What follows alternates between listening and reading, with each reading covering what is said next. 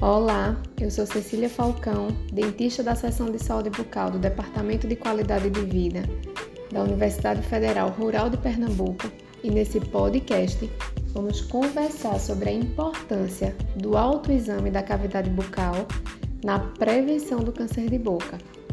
Apesar dos avanços científicos, o câncer de boca continua sendo um problema relevante de saúde pública e o autoexame é uma das principais ferramentas no diagnóstico precoce desta doença. A descoberta precoce traz muitos benefícios, dentre eles mais chances de reduzir a duração do tratamento, redução dos custos hospitalares e também maior chance de não mutilação facial provocada por tratamentos mais invasivos. O câncer de boca é aquele que ocorre na região de lábios, língua, gengiva, céu da boca em geral, surge como um caroço que nunca some ou uma ferida que nunca cicatriza.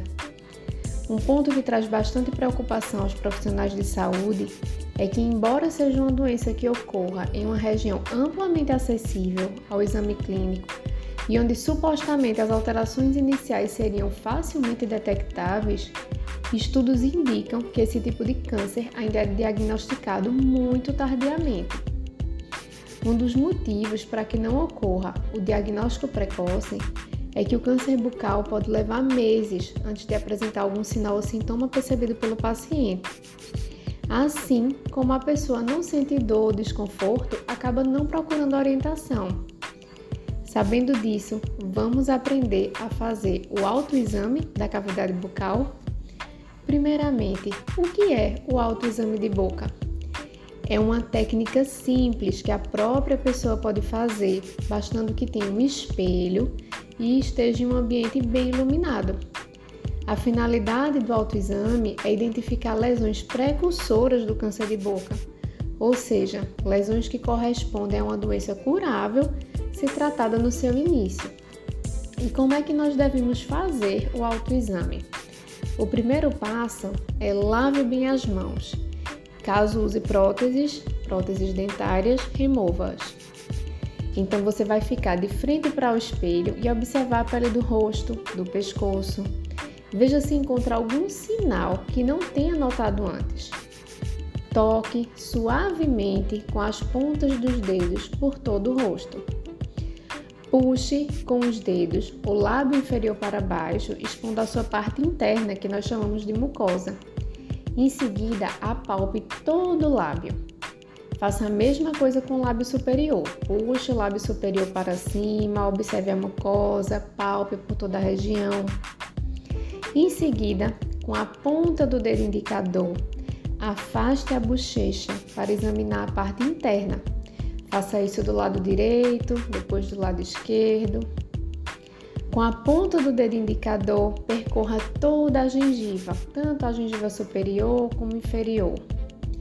Depois, coloque o dedo indicador por baixo da língua e o polegar da mesma mão por baixo do queixo e procure palpar todo o assoalho da boca.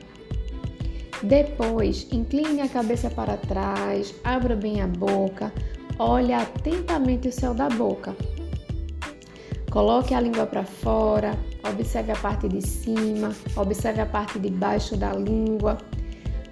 Esticando a língua para fora, segure-a com um pedaço de gaze ou um pano limpo e apalpe em toda a sua extensão, com os dedos indicador e polegar de uma região para outra, observando se tem alguma alteração na língua.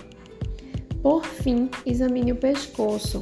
Compare o lado direito com o esquerdo, veja se há alguma diferença apalpe.